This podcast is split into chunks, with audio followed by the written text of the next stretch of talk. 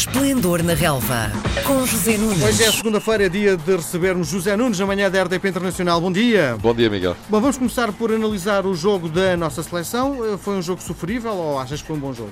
Não, sofrível, vamos ver, sofrível e sofrido, não é? Porque na primeira parte Portugal levou uma verdadeira massa da Itália. A Itália fez uma grande exibição e de facto confirma que enfim, as grandes potências, mais cedo ou mais tarde, voltam sempre ao, a um grande nível e foi aquilo que aconteceu. Gostei muito desta seleção italiana de Roberto Mancini, enquanto teve canetas, vamos dizer assim, porque jogou a um ritmo intensíssimo, altíssimo durante uma hora. Portugal não teve hipótese e deve de alguma forma a Rui Patrício e à capacidade, ou à falta dela, de finalização da seleção italiana, o facto de não ter levado gols. Depois, na última meia hora, à medida que hum, a Itália foi perdendo frescura física, era impossível aguentar o jogo àquele ritmo. Portugal então sim mostrou alguma qualidade, que inegavelmente tem, e acabou por sair de Milão com um saborosíssimo e importantíssimo eh, empate que nos coloca na Final Four eh, sem Ronaldo. Não deixa de ser extremamente curioso. Mas creio que, principalmente aquilo que aconteceu nos primeiros 45 minutos, deve ter com certeza deixado Fernando Santos a pensar o que é que pode melhorar na, na equipa. O que aconteceu à equipa italiana, que sempre foi eh, uma equipa de top, agora perdeu-se um pouco? Bom, a Itália não tem grandes estrelas como teve no passado, não é? Mas continua a ter belíssimos jogadores, à frente de todos eh, Verratti, que é de facto um médio absolutamente extraordinário, o Marco Verratti do Paris Saint-Germain. Mas se nós pensarmos em Jorginho, se pensarmos em Lorenzo Insigne, eh, estamos a falar de belíssimos jogadores. Mas eu penso que o principal problema tem mesmo a ver com o facto da Itália não ter hoje em dia eh, grandes referências ao nível de Roberto Baggio, Francesco Totti, enfim, nunca mais saímos daqui.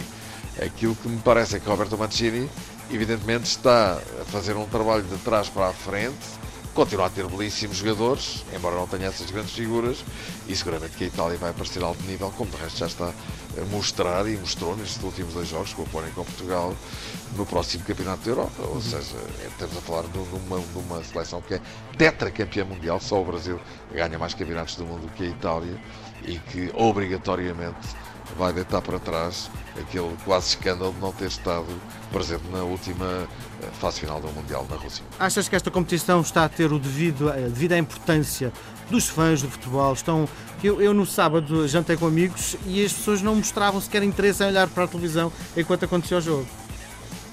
É claro que não, é, não estamos a falar de uma qualificação para o Europeu ou para o Mundial. É um bocadinho, eh, se tu quiseres, a comparar aquilo que se passa com a Taça da Liga em relação à Taça de Portugal e ao Campeonato Nacional. Mas também é verdade que a Taça da Liga já conheceu, enfim, quase uma situação de anonimato ou praticamente de desprezo por parte dos clubes. Recordo-me que dos três grandes o Benfica era a única equipa que lhe passava bilhete. Agora já todos gostam muito da Taça da Liga. Hum. E as coisas vão crescendo, vão andando. Vamos ver, é Demora, a terceira é? competição do campeonato do, do, do calendário eh, da UEFA a nível de seleções. Nunca terá o impacto, nem a importância, nem a força do Campeonato da Europa.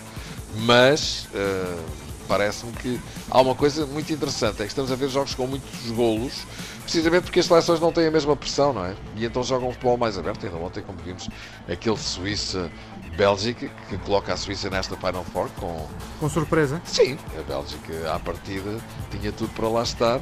Até podia perder por um gol, mas perdeu por dois, 4 a 2. Grande exibição da seleção suíça com um show privado. Não foi table dance, mas foi um, um show privado de Aris Seferovic, que está realmente on fire e fez um hat-trick à Bélgica. De facto, este jogador do Benfica, quem o viu e quem o vê, é, é absolutamente extraordinário. Está a jogar muito.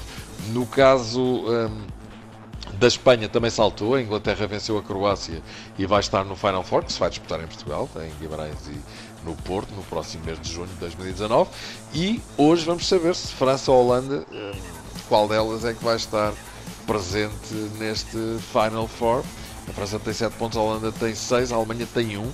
Grande surpresa desta, desta fase de qualificação da Liga das Nações. A Holanda vai jogar a Alemanha, se por acaso hum, pontuar, então estará também na Final Four da Liga das Nações. Bom, tem ganhando forma nos últimos dias a possibilidade de Jesus regressar ao Benfica.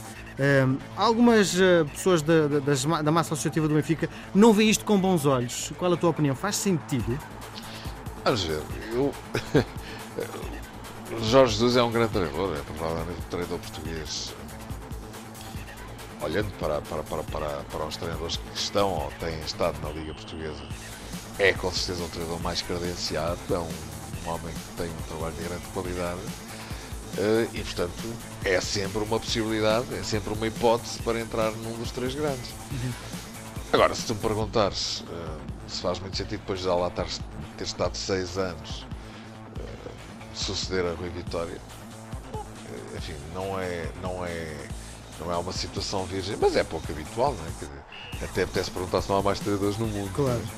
Agora, eu percebo, uh, Luís Filipe Vieira provavelmente mudando de treinador, ele que fez questão de dizer ainda há poucos dias que nos últimos 10 anos só teve dois treinadores e já se percebeu que se calhar nos próximos 10 vai continuar a ter apenas dois na mesma, porque se vier Jesus, depois sai Jesus entre a Rui Vitória e não sabemos disto, não é? Sim.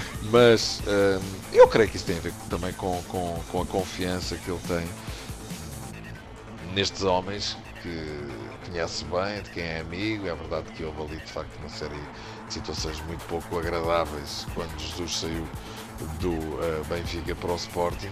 Mas como tu sabes, em futebol o que hoje é verdade, amanhã é mentira. Já dizia o grande António Pimenta Machado e não há nada que não se resolva. Realmente parece haver aqui uma campanha de marketing cosmética no sentido de ganhar força essa ideia de Jorge Jesus. O que é que Vitória pensará disto? Bom, quer dizer, eu acho que tudo isto é uma falta de respeito pelo Rui Vitória, isso parece-me claro, não é? Uhum. Quando há grandes entrevistas com grandes parangonas, quando há um treinador que diz o bom filho à casa torna, e eu sou conhecido no mundo por causa do Benfica, também passando um bocadinho por cima dos três anos que esteve em Alvalade, quando nessa altura ele dizia aos quatro cantos do mundo que era sportingista, e é, e não tem nada a ver, estamos a falar de uma questão profissional, isso é completamente evidente. Mas, como eu te disse, não há nada que não se ultrapasse em futebol. Eu creio que Jorge José é, de facto, um treinador de grande categoria. Agora, respondendo definitivamente à tua questão, se faz muito sentido, não sei. Não sei se faz muito sentido, mas fico com a ideia de que isto tem pernas para andar e que o regresso de Jorge Jesus ao Benfica, aparentemente, por sinais mais ou menos claros que se têm visto nos últimos tempos, eh, está a fazer o seu caminho. Muito bem. Fala quem sabe, quem fala é José Nunes. Um grande abraço, até um segunda. Um grande abraço, boa semana, Miguel.